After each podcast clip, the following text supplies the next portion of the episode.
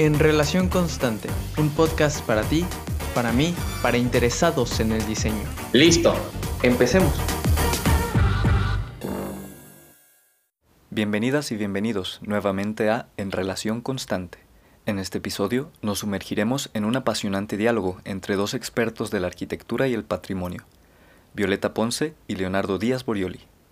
Violeta Ponce es una reconocida arquitecta y coordinadora de la Jefatura de Patrimonio Artístico e Histórico de la Secretaría de Cultura de Jalisco. Con su amplio conocimiento y experiencia, ha trabajado incansablemente en todo el estado para preservar y proteger edificios y monumentos históricos que son verdaderos tesoros culturales. Leonardo Díaz Borioli, director creativo de Estudio 3.14, infunde un enfoque innovador y vanguardista en la charla, actualizando la discusión sobre el patrimonio arquitectónico hacia la sustentabilidad económica, social y ambiental. Ambos expertos, con sus diferentes perspectivas y experiencias, nos brindarán una visión de la conservación arquitectónica y su papel en nuestra sociedad en constante evolución. Acompáñanos a explorar cómo la arquitectura puede forjar una conexión duradera entre el pasado, el presente y el futuro. Hola Violeta, ¿cómo has estado? Bien, ¿y tú? Gusto en verte de nuevo. Igualmente, y a todos los seguidores del podcast en relación constante de Estudio 3.14. Hoy estamos pues antes que nada con una persona que yo admiro muchísimo, Violeta Ponce. Nos hemos encontrado Violeta desde hace ya ni mejor no hay que decir cuántos años. Porque, entonces evidencias nuestra hermosa edad. Exactamente, la gente saca cuentas. Eh, pero ya llevamos, vamos a ponerlo, más de década y media encontrándonos en oficinas eh, de la Secretaría de Cultura, eh, siempre en torno a la pregunta de cómo preservar el centro histórico de la ciudad de Guadalajara, capital de Jalisco en México y eh, cómo inyectarle vida al mismo. Y pues es una conversación que llevamos ya pues más, más de década y media, ¿no? Sí, y que nos ha llevado como a, a esta, entender esta evolución, ¿no? Porque a lo mejor lo que platicábamos hace 10 años no es lo mismo que estamos platicando en este momento, ¿no? Efectivamente, entonces, eh, rodeados por este patio de Los Ángeles, eh, cuéntanos eso primero que tú dices, ¿no? ¿Cómo has visto tú la evolución del entendimiento de la preservación, del patrimonio, eh, de la sustentabilidad en estos 15 años que has tenido de funcionaria? Bueno, voy a ir a contradecir un poco a Leo. Tengo más de 15 años aquí en la Secretaría. Entonces, esto me ha permitido, híjole, de repente también tener como estos encontronazos con uno mismo, en el sentido que, bueno, mi formación, soy arquitecta, obviamente también tengo una maestría en restauración y a partir de que yo inicio elaborando aquí en la Secretaría de Cultura, que son hace más de veintitantos años, eh, primero lo que a mí me tocó es esto de la conservación del patrimonio, ¿no? La conservación, el entender, el cuidar, el quizás hasta cierto punto era el no tocar, sí, decir esto se conserva tal cual. Y a partir de ahí empieza o e, e, empezamos como pues, el patrimonio está vivo, la ciudad está viva, todos estamos vivos y empieza una evolución. A partir de 1997 que en Guadalajara eh, se crea la primera ley de patrimonio y somos pioneros en, sí, en toda la República, en que se genere la primera ley de patrimonio cultural del Estado de Jalisco y sus municipios, eh, y que surge a partir de estas pérdidas que se tiene del patrimonio, ¿no? Hay una pérdida, hay instancias que, esto lo sienten mucho, eh, hay eh, una especie de, sesión con varias instancias, con, con gente del gobierno estatal, Em, y decimos, oigan, ¿qué está pasando? Entonces, sobre eso que está pasando, estas pérdidas, eh, se genera como estos primer, se llama el acuerdo interinstitucional para la protección del patrimonio. Diferentes instancias se involucran en la protección del patrimonio para crear estos, eh, primero, saber qué es lo que tenemos y delimitar una zona o zonas de protección en el centro de Guadalajara y también después se hace en otros municipios, ¿no? Pero Guadalajara fue como el primer elemento, el cual el detonador de a partir de una pérdida, bueno, ¿qué está pasando, no? A partir de ahí también eh, este acuerdo deriva en esta ley que te estoy platicando en 1997 y eh, pues le echamos a andar, ¿no? Y mm, pues a partir del 97, en el 2007, si no mal recuerdo, hay una actualización de la ley y en el 2014 hay otra actualización de la ley. Este, como ves, estas actualizaciones eh, son detonadas también por la aplicación de la ley, ¿no? ¿Y por qué eh, eh, detonadas por, cómo te diré? A partir de cómo evoluciona la ciudad y qué es lo que pasa con la, con la conservación del patrimonio, ¿no? Empezamos a ver, ok, el crecimiento, primero les digo, era como la conservación, el no tocar, aquí tenemos cositas, ah, sí, se, hacían un cafecito, un restaurancito, pero luego va creciendo y, se buscan más usos y luego empieza a haber inserción de, elementos más fuertes. Hasta el día de hoy, que yo nunca pensé que en un momento dado, cuando yo conservaba el patrimonio de una casita, a tener esta inserción de nuevos elementos, edificios, grandes edificios, dentro de estas zonas de protección. ¿no? Entonces, platicándoles también, bueno, Guadalajara es una ciudad muy rica en cuanto a arquitectura y sobre todo arquitectura del siglo XX. Entonces, nuestro centro histórico, como lo conocemos, es bastante grande, ¿no? El centro fundacional, que es a partir eh, del siglo XVI hasta 1900 y después de 1900 a la fecha, que tiene otra área de, de protección, pero que tiene arquitectura totalmente diferente y con cuestiones urbanas también totalmente diferentes. Y perdón, que también la arquitectura moderna está en la parte fundacional por pues la ideología modernista, sí, ¿no? que eh, obviamente sabemos que en los años más o menos 40, 50, eh, pues la arquitectura moderna eh, viene a romper no solamente aquí en, en, Guadalajara, obviamente este, este pensamiento o esta cuestión de la modernidad en la ciudad viene a romper con lo que nosotros teníamos en ese momento, ¿no? En esas aras de modernidad se pierden muchas cosas y también yo creo que al final en este entendido de, qué es perder, ¿no? O, a lo mejor ganamos también, ¿no?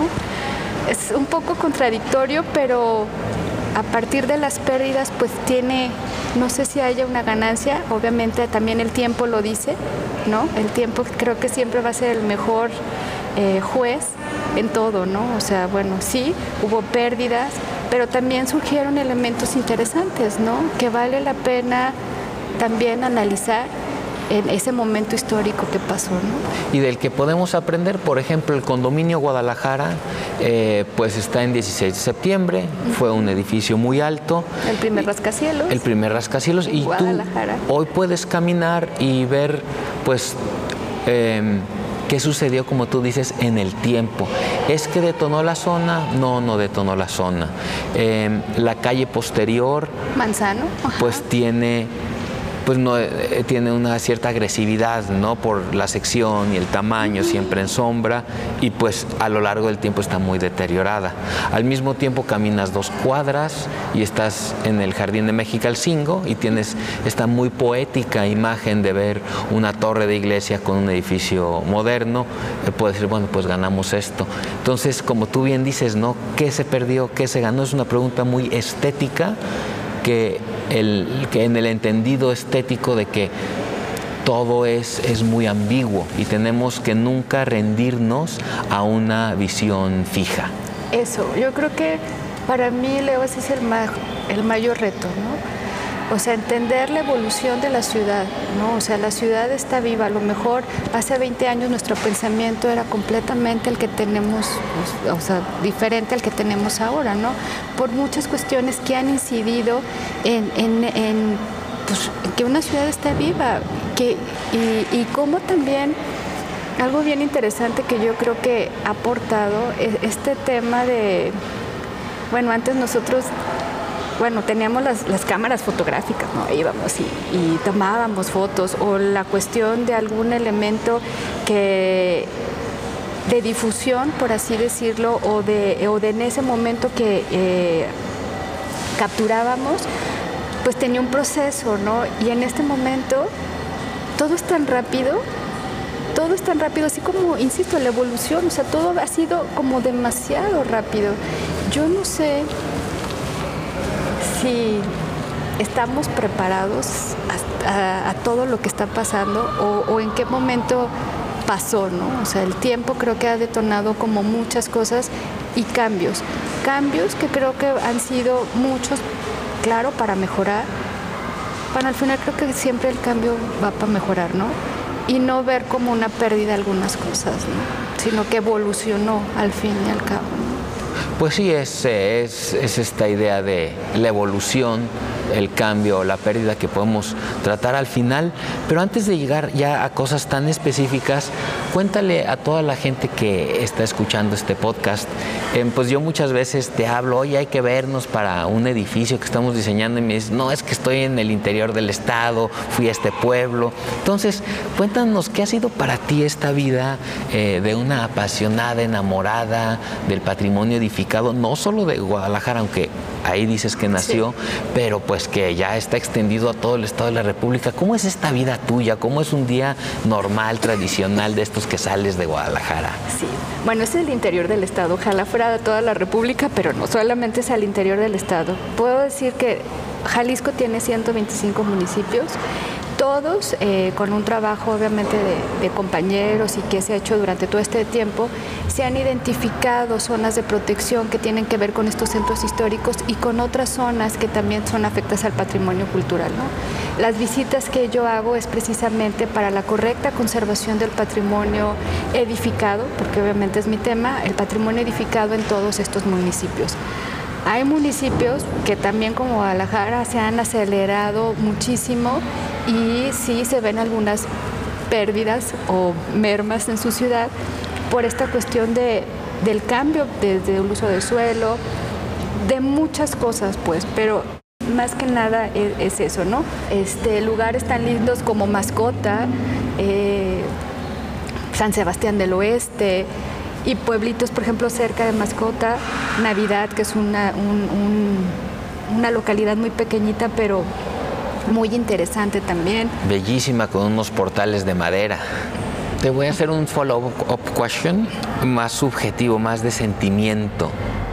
O sea, está rodeada siempre de belleza, siempre de estética, entendiendo la belleza como... Mm, estético.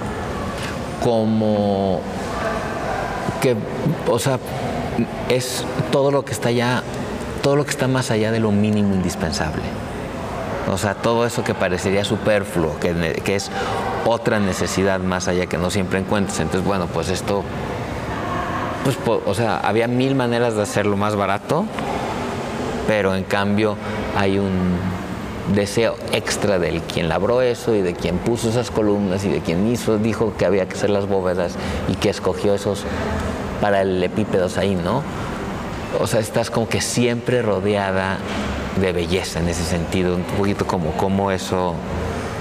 Ah, o sea, ¿cómo qué sentimientos te ha dado, qué le ha aportado a tu vida?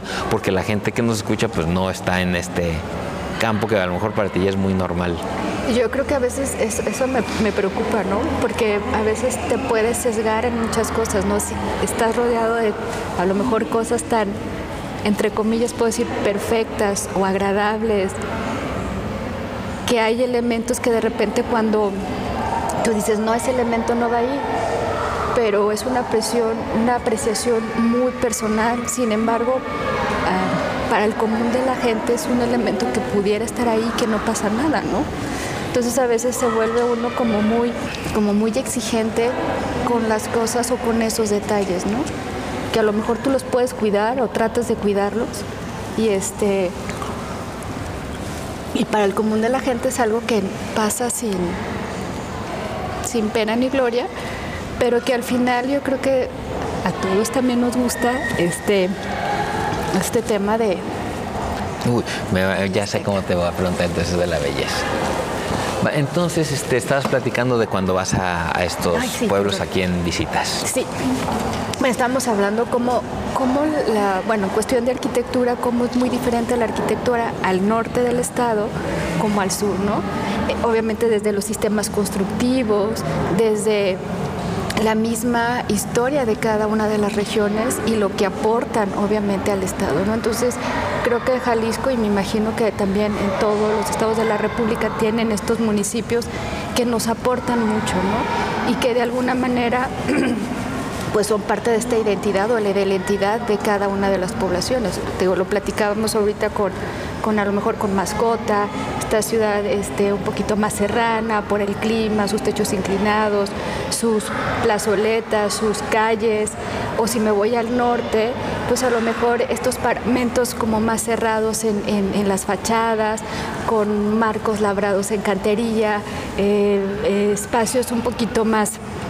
Eh, digamos, como, como cerrados. Son, son, es, obviamente el clima también, que es extremoso, pues también te obliga a cerrarte un poco más. Y más defensiva también la arquitectura. Y, sobre, y luego también tiene que ver mucho con cómo, híjole, pues sí, eh, su, su forma de, el hecho que queden un poquito alejados hay, municipios que están muy alejados o pequeñas poblaciones que a lo mejor por ese alejamiento conservan también su esencia, ¿no?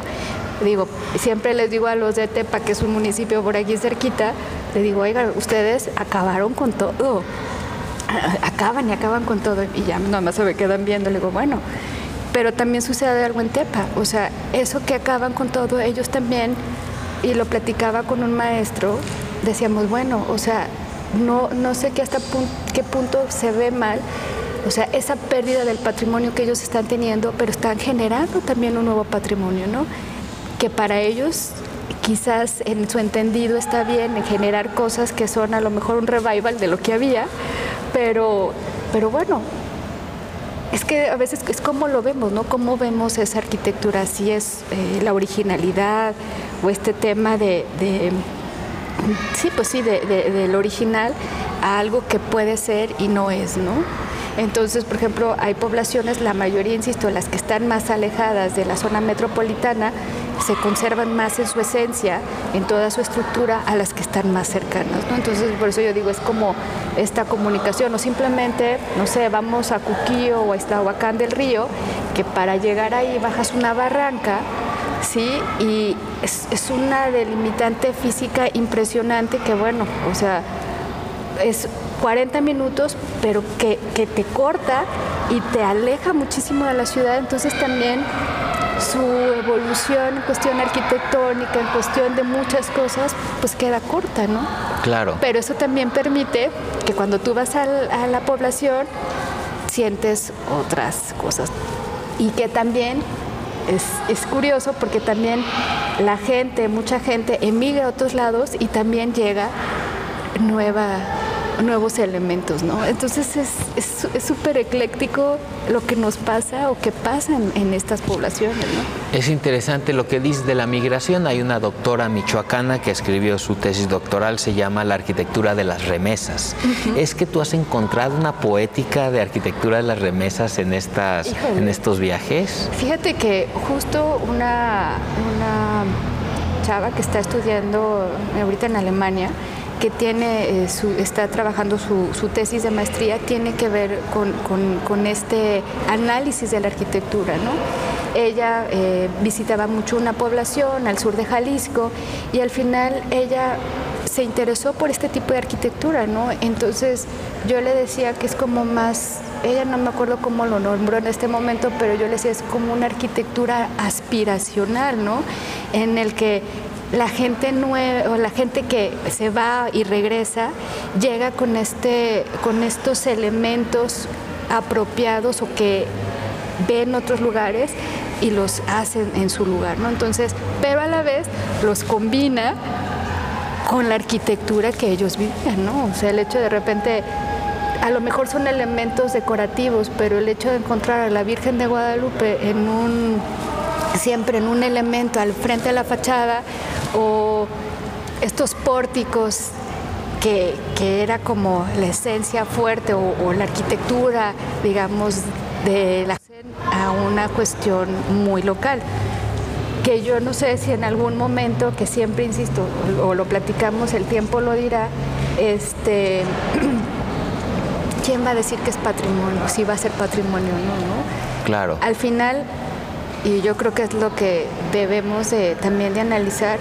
creo que los especialistas a veces nos cegamos en decir esto es así y así debe ser, pero al final la comunidad o la gente es el que le da el valor a estos elementos, ¿no? Eso es lo que yo he entendido a través de todo este tiempo. Violeta menciona que ha habido cambios significativos en su práctica a lo largo de los años, pasando de un enfoque de conservación a entender que el patrimonio y la ciudad están vivos y en constante evolución. Mencionan cómo Jalisco pionerizó la legislación del patrimonio y cómo ha habido actualizaciones a lo largo del tiempo para adaptarse a los cambios y desafíos.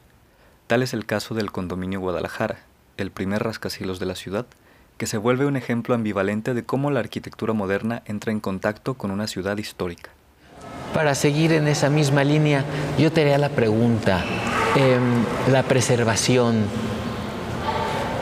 es una disciplina elitista, hay mucho, hay mucho escrito en, este, en estos términos. Em, hay una anécdota muy buena en donde el gobierno de México hizo un programa de casas de la cultura para hablar de la, del patrimonio de pequeños poblados y un sociólogo que las implementó se encontró que la gente entendía por patrimonio eh, todas aquellas tierras que le habían sido arrebatadas. Y entonces llevaban fotografías de sus propiedades que ya no eran y, una, una, mujer mayor eh, está citada en esta investigación que dice aquí me, a mí que me importan unas planchas viejas este es el patrimonio del que quiero hablar y del que quiero que se ponga en esta, en esta Casa de la Cultura. Em, en esta idea también que tú dices, bueno, alguien que emigró a los Estados Unidos y regresa y ya aspira a una cosa más nueva, no tan vieja. Si tú le preguntas pues al transeúnte... Sí, pero no tan vieja, pero al final cuando hacen sus casas la hacen con, con este revival o con, con esta traducción de lo que vivieron, que tiene que ver con esas casas en las que vivieron, que eran casas de, la, de, su lugar, ¿no? Con algunos elementos que los reincorporan o los no reincorporan, los incorporan a su nueva arquitectura. Y es esa arquitectura que es, muy curioso. Entonces, eh, no sé si tú has tenido ya alguna interacción, eh, vamos a decir, con una clase, con la no élite, para llamarla de alguna manera, con pobladores, este, eh, y ¿qué has encontrado de ellos? ¿Cómo ellos entienden el patrimonio y qué tanto les importa? Híjole, es que tengo como extremos, ¿eh? Ajá. Este, hay gente que exactamente ve su patrimonio no como la casona que a lo mejor nosotros vemos, en la que vemos elementos arquitectónicos eh, eh, que definen cierta temporalidad y que le dan esta identidad a la población, no, ellos lo ven como casa, una casa vieja o como un terreno, ¿no? No tienen ese sentido de apropiación, pero vemos otros en los cuales, oiga, es que yo quiero conservar mi casa tal cual y este y no quiero que se pierda esto, quiero meterle tal color, como ve, o sea, es, muy chistoso como que hay como estos dos, dos, pueblos, los he visto aquí, ¿sí? Entonces hay desde la gente que sí es como consciente y que le gusta vivir en su casa tradicional a la que ya no quiere. Y yo no sé si tenga que ver con esto que estamos platicando, porque reflexionando, pues mucha de esta gente que viene a, esta, a transformar o que no tiene este sentido de apropiación es la gente que se va o que migra o que, pues sí, o, que no está aquí o que se viene a las grandes ciudades y ve otras cosas, ¿no? A la que lo vive y que cuida un poquito más. Eso es lo que me ha tocado ver. Perfecto. Sí. Y en este sentido pues, hemos estado hablando mucho de del cambio.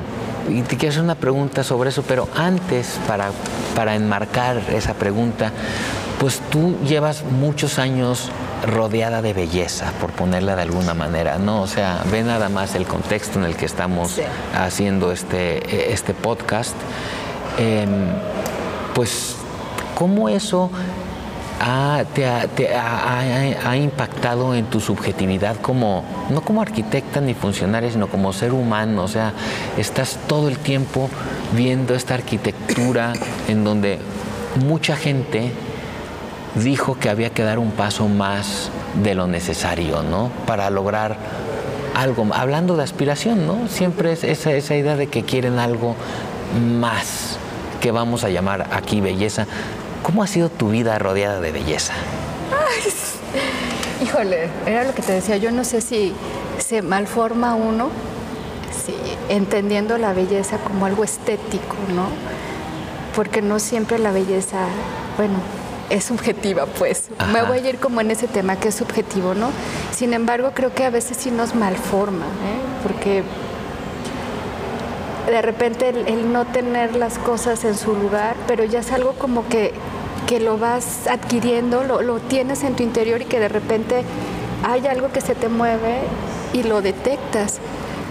Pero, o sea, a veces digo, ay, hasta chocante puede, puede ser, ¿no? O sea, e, e, ese tema. Pero, ¿qué ha pasado?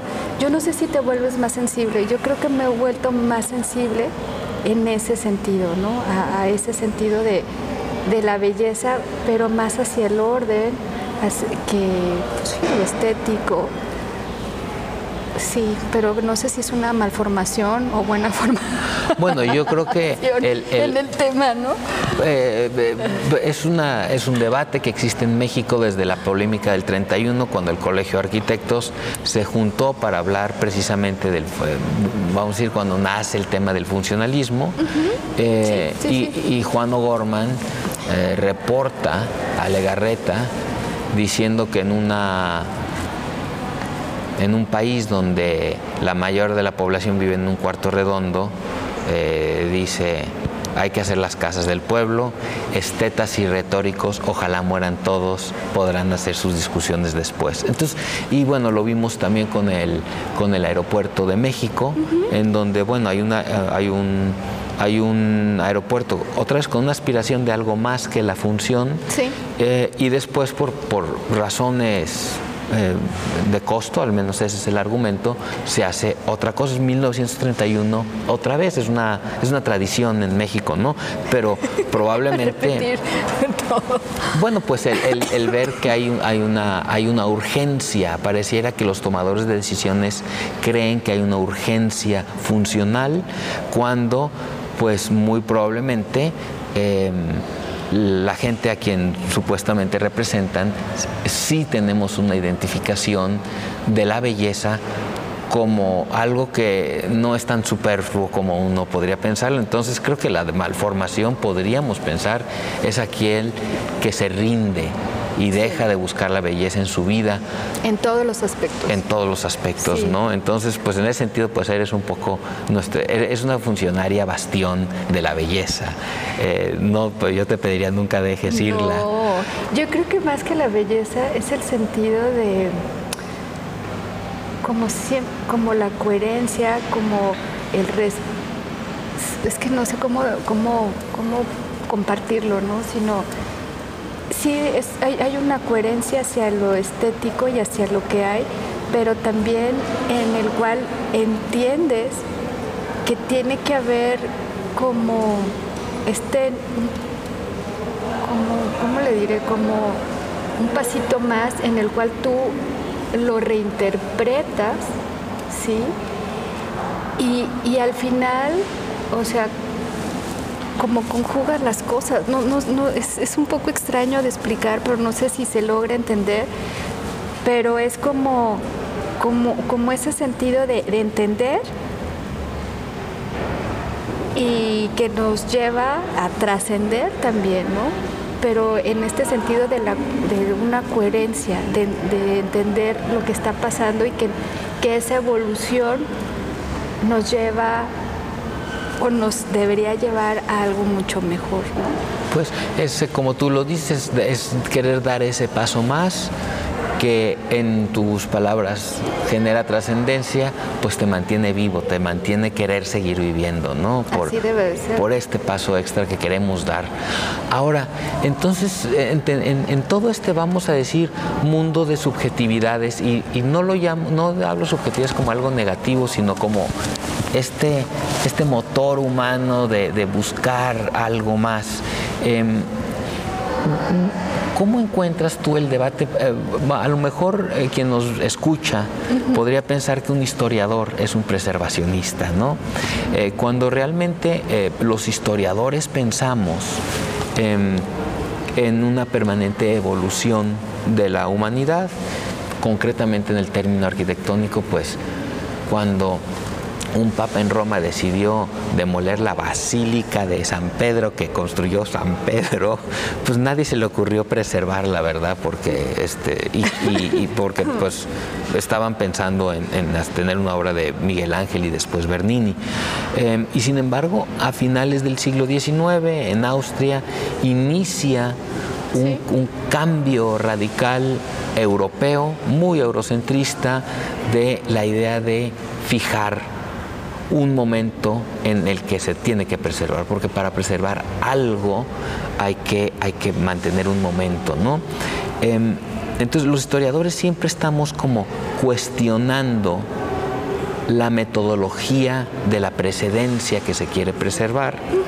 o, pero, o la importancia que tiene el elemento que se va a conservar. Ah, ah, bueno, eh, esa es la parte, es un poco la solución del ya entonces donde los preserva, eh, la gente que preserva dice, bueno, pero o sea, es que si no fijamos algo o si no tenemos alguna manera de abordarlo, pues no vamos a preservar nada y llegamos a ese ejercicio que hizo Rem Koolhaas para Beijing, que puso una imagen de un código de barras de lo que tenía al lado sobre la ciudad y dijo lo que está negro se preserva y lo que no, no porque así de subjetiva es la, eh, es la historia, ¿no? Entonces, ¿cómo encuentras este, eh, cómo, qué piensas tú de este encuentro de estos dos mundos disciplinares? a mí se me hace muy retador y se me hace padrísimo porque justo es un tema que yo veo con los chavos en la academia, ¿no? O sea, el primero hacerles entender, eh, ahora sí como la historia, el edificio, lo que manifiesta, lo que transmite, y luego también cómo Em, el bueno, es que como muchas corrientes, ¿no? Pero el conservar por conservar no tiene un sentido. Entonces, en sí yo creo que en este momento es que el edificio o que lo nuevo, o sea, tener que el edificio tenga, la verdad tenga esta la capacidad para adecuarse a los momentos que estamos viviendo. Y yo les, siempre les hago el comentario y lo platico aquí con todos o la gente que viene, y entre amigos, o sea, la verdad es que el patrimonio, lo que nosotros entendemos como este patrimonio edificado, muchas veces es tan noble porque nos permite hacer muchas cosas con él, ¿no? O sea, en el espíritu, te digo, yo no veo el conservacionismo como el que le pongan un capelo, sino en el cual nosotros podamos entender al elemento como es, pero también dándole toda la oportunidad de seguir siendo, ¿no?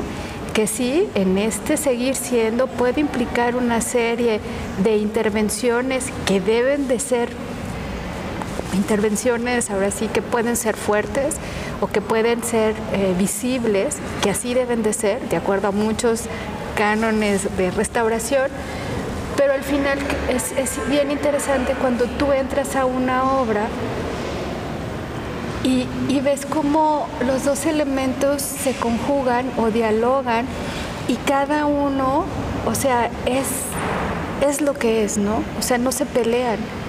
Ahorita me acordé, nomás soy malísima para los nombres, pero eh, Carlos Escarpa en, el museo, no me acuerdo cómo se llama. ¿En Venecia? Sí. Entonces, por ejemplo, e, esa, esa intervención pues es padrísima, ¿no? O pues hay otros elementos, bueno, para mí es como, híjole, creo que la intervención me gusta que sea sutil, ahora sí voy a ser un poco subjetiva, para mí tiene que ser sutil, pero tiene que también tener esa fuerza, ¿no? No tiene que ser para tan estridente, pero sí tiene que tener una fuerza. Y por eso vuelvo al diálogo. Para mí e, esta historia y esta conservación, o sea, deben siempre de estar dialogando y deben de entender el momento en el que se está viviendo, es decir, el elemento en su momento y el elemento en este momento. Así es, y, y, le agregaría que tú lo acabas de decir cuando dijiste seguir siendo y el elemento en el futuro, porque eh, puede sorprender, uno pensaría que alguien que está en la preservación del patrimonio piensa solo en el pasado, pero en todas nuestras pláticas tú siempre hablas más bien del futuro, ¿no? O sea, cómo eh, con este entendimiento del pasado eh, tienes una conciencia muy clara que nuestras acciones presentes van a tener repercusiones en el futuro, ¿no? Así lo es en la vida misma, ¿no? O sea, siempre cual, cualquier acción tiene una repercusión. Sí, por eso insisto en que estas acciones deben de ser como delicadas, pero a la vez contundentes, ¿no? Fuertes, en donde, o sea, se vea pues el momento en el que se están hechas. Por eso siempre te digo, con, los chavos trabajo en el diálogo, eh, en cómo, cómo el diálogo se puede dar a través de los mismos sistemas constructivos, en, los elementos decorativos incluso. Eh, y por eso lo importante de la historia, en el que tú debes de entender el elemento y una vez que lo entiendes, que a lo mejor no lo entiendes, pero tratas de comprenderlo. Y entonces es ahora sí donde te puedes meter para estas acciones de conservación. Yo recuerdo que me fui a Madrid a estudiar y cuando llego este, para ellos una restauración era dejar simplemente una fachada del siglo XVII y yo me moría, porque obviamente aquí no tengo nada del siglo XVII o lo poco que tengo, pues es valioso para mí, ¿no? Entonces es entender lo que decíamos de la historia, hasta dónde sí y cómo lo tienes que intervenir, ¿no? Pero definitivamente creo que es importante marcar el momento en que estamos viviendo. Despierta mucha curiosidad cómo la preservación del patrimonio puede ser percibida de diferentes maneras. Los historiadores y arquitectos cuestionan constantemente las metodologías de preservación en busca de hacerlas más amplias e inclusivas para aquellas voces que no siempre han tenido un espacio en el burocrático proceso de la conservación y administración. Gracias al diálogo entre la historia y la conservación, el patrimonio puede adaptarse a los momentos actuales sin perder su esencia. Preservar no solo se trata de mirar al pasado, sino de pensar en el futuro. Bien, para terminar me gustaría una reflexión sobre dos conceptos eh, que creo que em, el hecho de no pensarlos juntos eh, nos han puesto en una posición global muy complicada. Em, el, primer concepto es el concepto de las personas o las piedras. O sea, ¿qué vale más? ¿Las piedras o las personas? Y todo esto entra en la cubeta ah, de, los, de los textos académicos que básicamente dicen que la preservación no es sustentable porque eleva el precio del, o sea, de la ciudad y entonces, claro, con tantas leyes y tanta preservación, y, no, no, solamente de preservación, ¿eh? incluso con el tema de sustentabilidad, pues ahora hacer un edificio que consume menos energía, que en muchos lugares del mundo ya es ley, pues lo único que está haciendo es de que cada día un departamento para que un ser humano viva cada día es más caro. Mientras que la industria automotriz, pues un coche cada día es mejor y cada día es más barato. Eh, no hemos logrado como humanidad ver, o sea, hacer este punto de encuentro entre lo deseable en preservación, en sustentabilidad ambiental o en sustentabilidad social eh, y, el, y, el, y, pues, y la accesibilidad a la vivienda. Eso es como un paquete, ¿no? Y luego, así como para complicar este paquete, está el paquete del dinero. Y entonces, em, pues eh, pareciera que hay lugares en el mundo donde está muy claro cómo la inyección de, de capital en la ciudad tiene unas consecuencias muy negativas para la misma y entonces hay toda una serie de instrumentos para paliarlas que en nuestro contexto no existen, no hay control del valor del suelo, no hay control de que si yo tengo un segundo, tercero, cuarto, quinto bien inmueble, entonces ya estoy invirtiendo y entonces estoy haciendo negocio con la ciudad, debo de tener otro tipo de, imposición que alguien que solamente está utilizándola para vivir. Em, cosas que quedan muy claras en la ciudad de París, cada día es más caro vivir porque hay un jet set internacional que quiere tener su pie de tierra y eso expulsa a los habitantes. como que aquí apenas vamos en este camino en pañales, ¿no? Sí.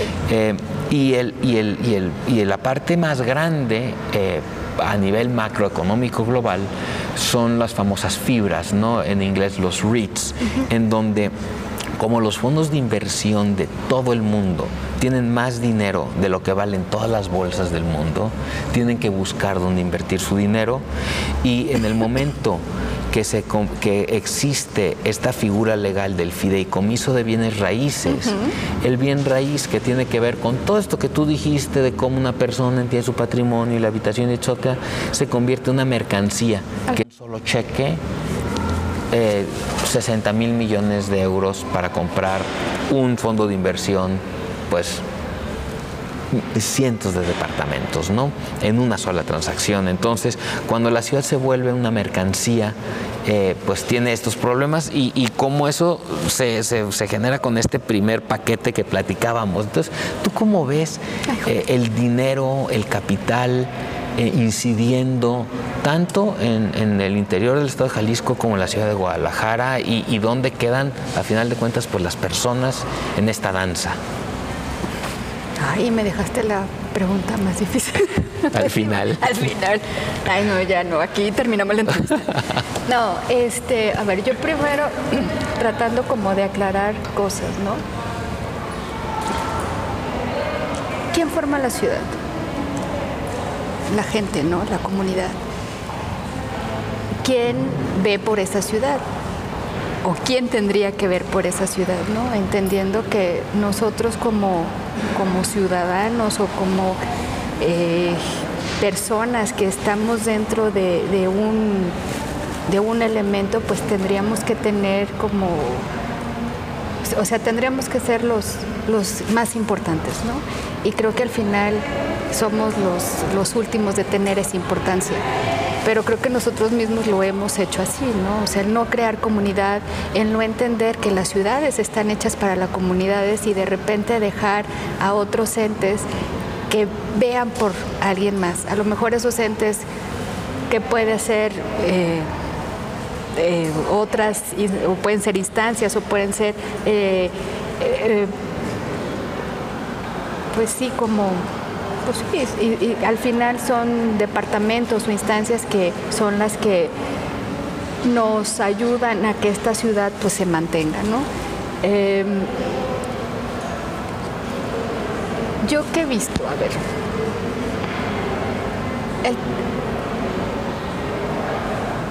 creo que nosotros como ciudadanos o como, o como tenemos todo, tenemos muchas cosas que hacer o debemos o tenemos como mucho trabajo por hacer, ¿sí?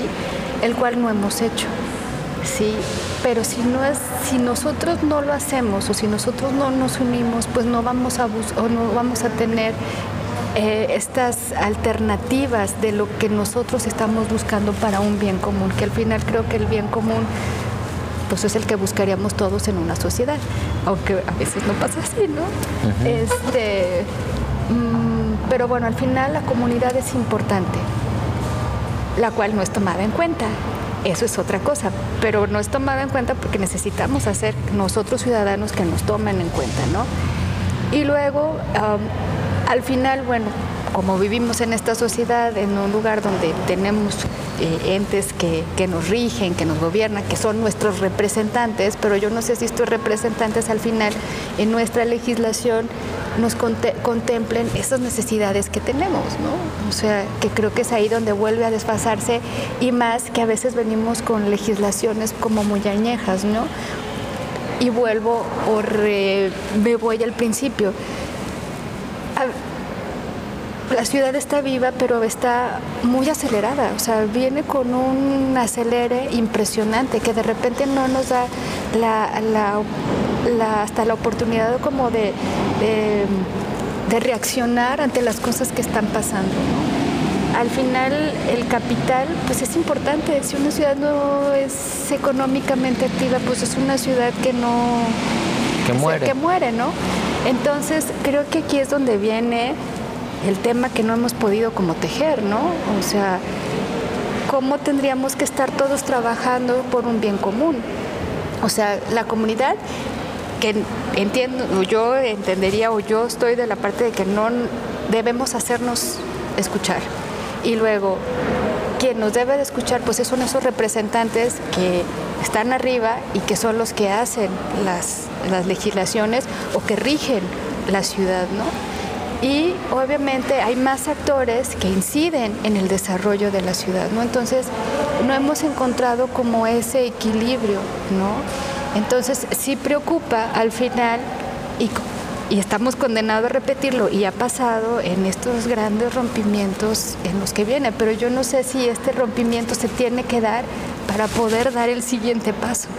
Sí, ah, bueno, pero iríamos un poco tarde. Eh, sí, pues siempre, lamentablemente siempre, estaremos tarde, ¿no? Pero yo creo que si se nos da esta oportunidad de, entender la ciudad eh, en ese sentido, digo, o sea, yo y también inicié diciendo, ¿no? O sea, yo antes veía pues, la conservación del patrimonio, un elemento, y luego, bueno, bueno, ya lo vi más a nivel urbano, y, y en este momento, o sea, más que la conservación, poco se da aunque haya legislación y todo, o sea, sí se da pues, pero vienen otros elementos en los cuales hace seis años no estábamos pensando en que se iban a dar, porque perdimos de vista la evolución de la ciudad, que la ciudad estaba viva, entonces empezamos a ver desarrollos que tienen que ver con la economía y demás.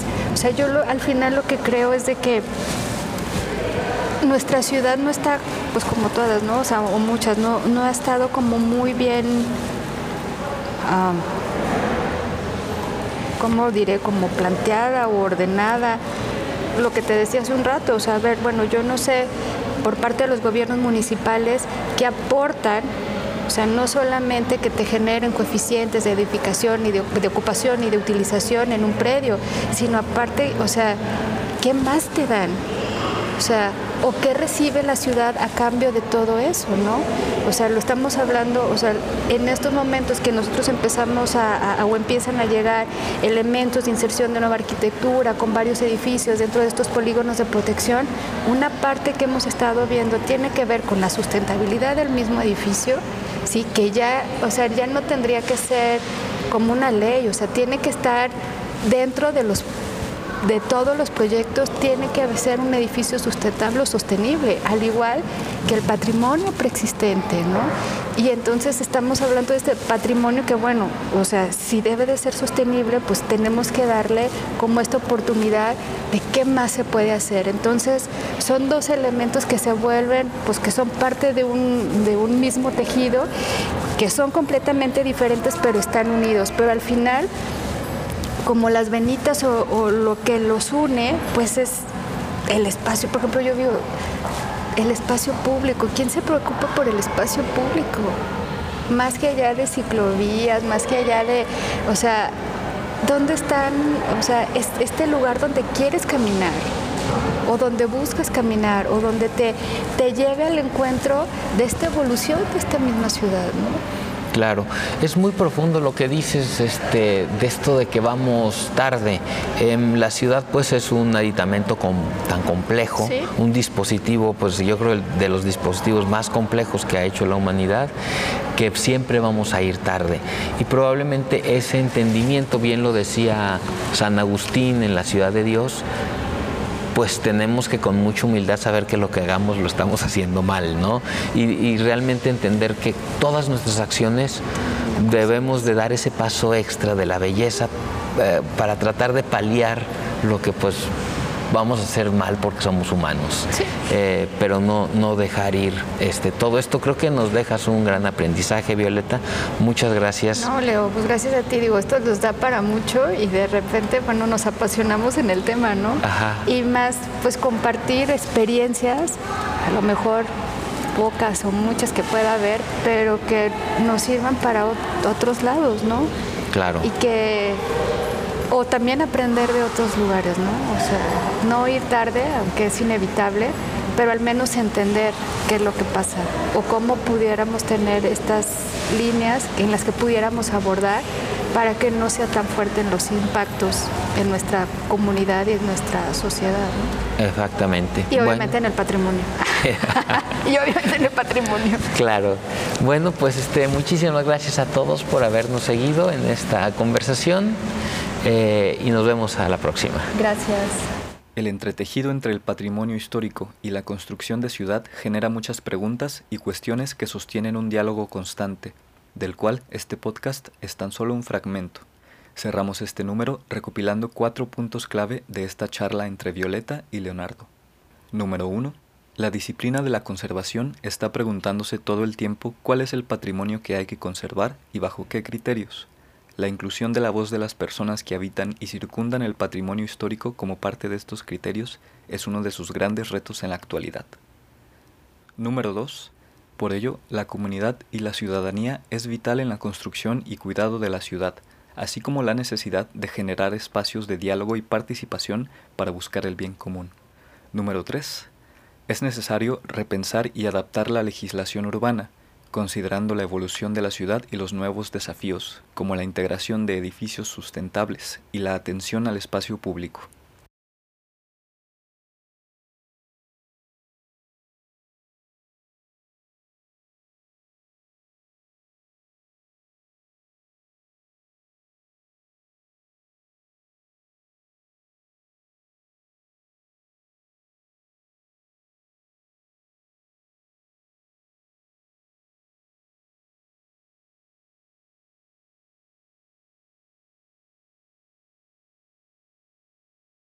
Número 4.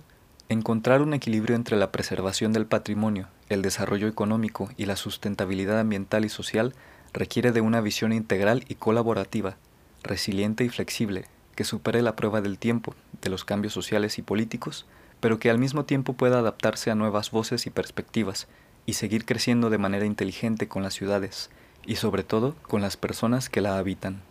Agradecemos a Violeta Ponce por su participación en este podcast y a ustedes por acompañarnos en este diálogo por la arquitectura y el patrimonio. No te pierdas nuestra siguiente entrega. Hasta entonces. Esperamos que te haya gustado mucho este episodio. Si a ti te encanta el diseño tanto como a nosotros, no olvides suscribirte a nuestro podcast en Relación Constante. También nos puedes encontrar en redes sociales como Estudio 3.14 o visitar nuestra página web www.e314.mx. Ahí encontrarás mucha más información acerca de este episodio. Y sin más que decir, nos vemos hasta la próxima.